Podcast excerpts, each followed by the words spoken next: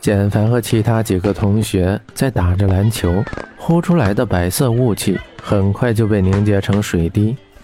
除了篮球场，其他地方都被白雪覆盖着，看着都让人寒冷。江城抱着双手坐在观众台上看简凡打比赛，脸上始终带着笑容，可奈何牙齿不停地打架，就连喊出来的加油都变得没有气势。中场休息时间。不少女生一拥而上，递水的、擦汗的，能想到的服务都有人去做，却没有人注意到他独自坐在一个角落。树上的最后一片树叶在北风中走到了生命的尽头，飘飘扬扬落下来。江城看着出神，有没有暖和一点？银色羽绒服披在江城身上。如同进入暖乡一样，江城转身对上简凡那张因为打球而红晕的脸，周围的一切看起来那么寒冷。他撩起自己的发丝，手却那么温暖。再坚硬的冰被阳光照耀，迟早也会融化；再深的心结，因为你的温柔而逐渐的释然。嗯。江城点了点头，试着把披在身上的羽绒服还回去。这么冷，你快穿上吧，一会儿该感冒了。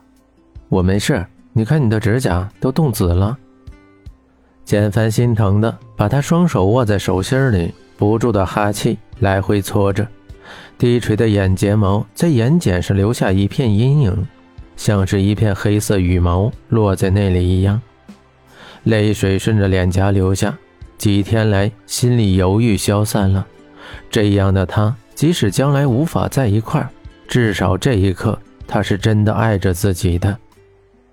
啊，你怎么哭了？是不是我太用力了？没有，天太冷了，是他不小心跑出来的。那我们回去吧。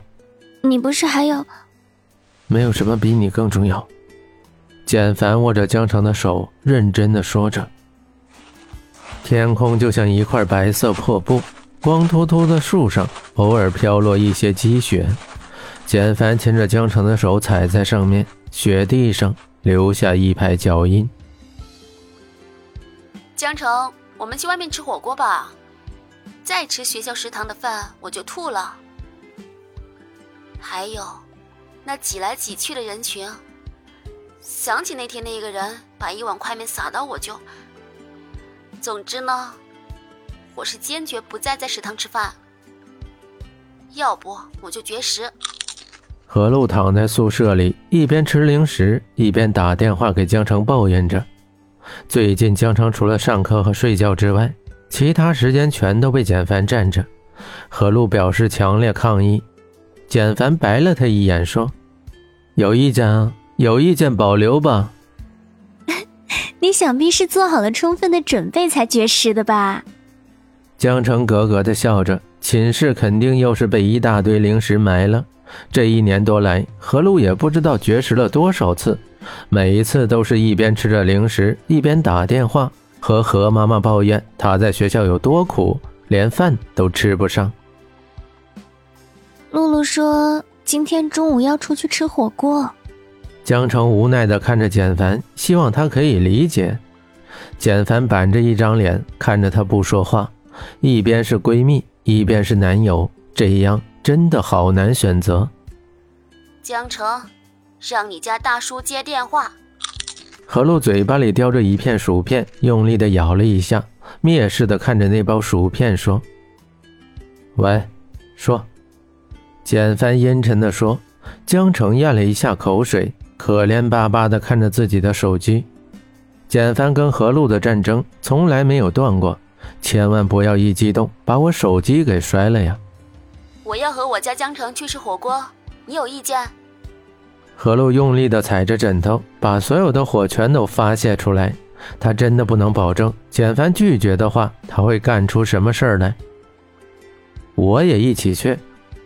简凡淡淡的说，没有商量的余地。你凭什么？